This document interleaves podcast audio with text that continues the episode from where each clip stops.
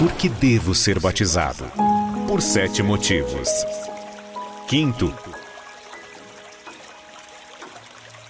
Quanto tempo uma pessoa nova convertida deve esperar para se batizar nas águas? De um modo geral, os novos convertidos pensam assim: é muito cedo eu preciso conhecer mais, me aprofundar mais. Ou então, tem até igreja que diz: não, tem que fazer um cursinho de batismo de três meses aí. Preste atenção, não era assim no início do Evangelho.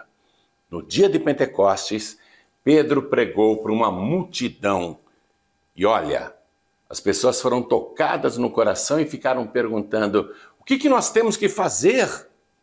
Pedro disse: vocês têm que se arrepender em primeiro lugar e depois se batizar. E deixe-me ler aqui para você Atos capítulo 2, versículo 41, que fala o que aconteceu naquele dia, quando as pessoas ouviram pela primeira vez a pregação do Evangelho. Ó, de sorte que foram batizados os que de bom grado receberam a sua palavra, e naquele dia, deixa eu frisar isso, no mesmo dia em que ouviram a pregação do Evangelho pela primeira vez, e naquele dia agregaram-se quase 3 mil almas.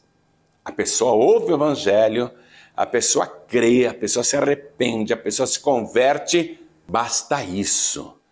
Jesus não disse, olha, quem ouvir o Evangelho e ler a Bíblia inteira e fizer um cursinho de batismo e esperar três meses ou seis meses e depois se batizar, será salva. Não, Jesus não disse isso.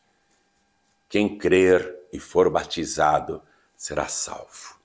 No início da igreja cristã, os apóstolos batizavam as pessoas que se arrependiam e criam tudo no mesmo dia. E logo em seguida já tomavam a santa ceia. Demais, né? Ó, e perseveravam na doutrina dos apóstolos e na comunhão e no partir do pão e nas orações. Viu? Doutrina dos apóstolos não é usos e costumes humanos. A doutrina da palavra de Deus. Qual é a doutrina? Quem crer e for batizado será salvo. E Jesus disse: Mas tem que perseverar até o fim. Tá bom?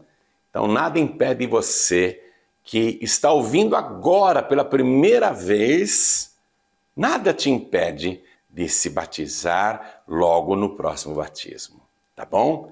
Quem crer e for batizado será salvo. Até lá.